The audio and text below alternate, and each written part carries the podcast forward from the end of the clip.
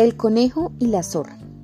Una vieja tenía el pie de su casita en el campo una huerta en la cual crecían toda clase de legumbres y muchas frutas deliciosas. Y ocurrió que de pronto la vieja comenzó a darse cuenta de que le estaban robando y haciendo daños. Eso debe ser ese maldingo conejo. Aguarda y verá, dijo, y se puso a ver cómo hacía para cogerlo. Si lo atistaba de día, el conejo venía a comer de noche. Si lo atistaba toda la noche, el conejo venía de madrugada, cuando ya a la vieja se le cerraban los ojos del sueño. Entonces la vieja resolvió ponerle una trampa. Hizo un muñeco grande de cera y en la mano le colocó un quesito fresco, que con verlo nomás se hacía agua a la boca. Al mediodía llegó el conejo a robar zanahorias, repollos, remolachas y maicito. Cuando vio semejante negro, al principio se asustó mucho, pero al momento vio que el negro no se movía y entonces se resolvió a decirle, Negro, dame un poquito de quesito, a ver si está bueno. Pero el negro no se movía. Negro, negro, dame quesito para probar. El negro en santo silencio. Entonces el conejo gritó, Negro cabezón, que me des quesito. Oí, negro, negro, aguardó unos momentos y al ver que el quesito no le contestaba, exclamó, Ah, ¿es que no me quieres dar? Aguárdate ahí, veréis. Si no me das quesito, te pego un pescozón, que te dejo viendo un chispero. Dicho y hecho, le dio un golpe con tanta fuerza que se quedó pegado del muñeco y por más que luchaba no se podía soltar. Largame, negro atrevido, gritaba el pobre conejo. Largame o te pego. Te pego otro puño más duro todavía. Y cogiendo toda su fuerza, le pegó con la otra mano al muñeco. Las dos manos le quedaron pegadas. Largame, maldingo negro, largame o te pego una patada en la espinilla. ¿No me largas? Toma. Y Guapé le metió su buena patada, pero la pata se le quedó pegada al muñeco. El conejo jalaba lidiando por soltarse, pero todo era inútil. Volvió a amenazar al muñeco con otra patada. El negro, claro, ¿qué caso le iba a hacer si era un simple muñeco? El conejo le dio la otra patada y ahora sí quedó bien agarrado de patimanos. A los gritos del conejo que pedía socorro salió la vieja de la casita trayendo un costal. Largo al tío conejo y lo metió en el costal mientras le echaba cantaletas sin descansar. Bandido sinvergüenzo, será porque no me has dado guerra, pero al fin te cogí, de esta sí no te vas a escapar. Ya verás cómo ahora sí me pagas las verdes y las maduras. Yo te engordé en mi huerta, pues yo te voy a comer. El pobre conejo temblaba metido entre el costal y sin saber qué hacer entró la vieja a la casita colgó el costal en un clavo grande que había junto al fogón y montó la olla grande. Sacó un cuchillo enorme y filudo y se puso a pelar revuelto para hacer un zancocho de conejo. Echó en la olla papas, yucas, plátano verde, chócolos, zanahorias y alberjas.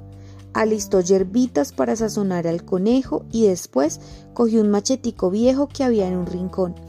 Virgen del Carmen, favoréceme, decía pacitico el conejo. Esta vieja me va a matar con ese mugre de machete.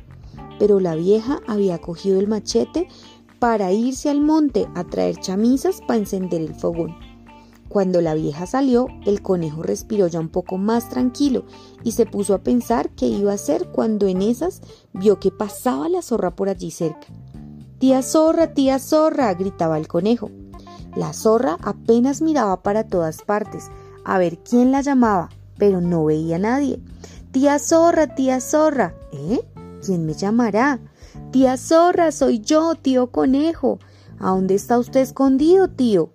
Aquí, mire, estoy metido entre este mugre de costal que hay colgado en la pared. Imposible. Sí, mire, tía zorra.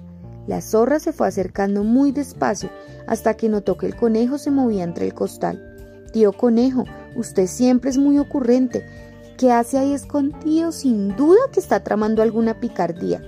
Eh, ojalá, tita, esa vieja que me tiene aquí preso, ¿no será porque estaba rezando el rosario? No, tía, yo no hice nada malo, es que esa vieja me invitó a comer y me puso una gallina gorda, y aquí me tiene y dice que no me deja ir hasta que no me coma la gallina gorda, y usted sabe que a mí no me gusta eso. ¿Verdad? Pues vea, tío conejo, si quiere yo me como la gallina. Si no le choca. Yo me la como con mucho gusto. Pero, ¿cómo hacemos? Vea, yo me meto entre el costal y cuando la vieja diga que si me voy a comer la gallina, yo le digo que bueno y me la como. Muy bien, convinieron. Convinieron hacia el plan y la zorra sacó al conejo del costal y se metió ella. El conejo colgó otra vez el costal en la pared y después salió corriendo y se fue. Al rato llegó la vieja con las chamisas, prendió candela, le echó agua, agua a la olla y la montó al fogón.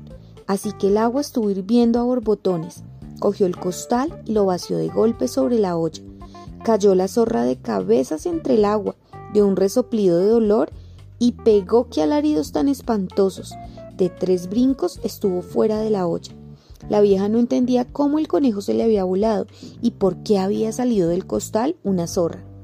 La zorra furiosa con la vieja y la vieja penadísima con la zorra tan apenada tanto que se fue y le trajo una libra de mantequilla y le dijo, Tome, tía zorra, úntese mantequilla en las quemaduras para que no le ardan tanto. Después le explico que al que quería zancochar era el conejo, porque se le estaba comiendo la huertecita hacía tiempos. La zorra también contó lo que le había dicho el conejo y cómo le había engañado a ella que era tan avispada. Nada, tía zorra, es que ese conejo es un diablo. Váyase para su casa y que le unten la mantequilla con harta mañita. Con harta mañita a ver si no bota el pellejo. Salió la pobre zorra que no daba paso y se fue camino adelante, cuando por allá se encuentra nada menos que al tío conejo. Ah, sinvergüenzo vagamundo, pícaro, atrevido, con que una gallina gorda, ¿no? Aguárdate y verés. Y el conejo muy tranquilo, ¿qué le pasó, tía? ¿Por qué viene tan estropeada? ¿Está mudando el pelo? Mudando el pelo? Vos me las pagas. Mira cómo salí de la olla, de la olla que te tenían preparada para vos, condenado. ¿Para mí? Imposible. Y se puso a conversar el conejo y a decirle a la zorra que él no tenía ni idea de lo que tramaba la vieja y que ella era la responsable de todo. Y por último le preguntó que para qué llevaba allí esa mantequilla. Para hacérmela untar en las espaldas, que estoy en carne viva. El conejo puso cara de compasión. Pobrecita, gemía. A ver, yo le unto la mantequilla, pero con harta mañita. De más, tía, con harta mañita. Agáchese, pues.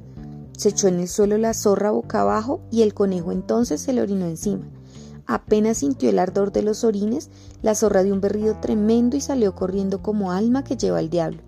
Y el conejo apenas se carcajeaba y decía, el más collarejo es el que se deja engañar dos veces del mismo conejo. Después se sentó en una barranquita a comer mantequilla y a reírse, a reírse y a comer mantequilla muy tranquilo.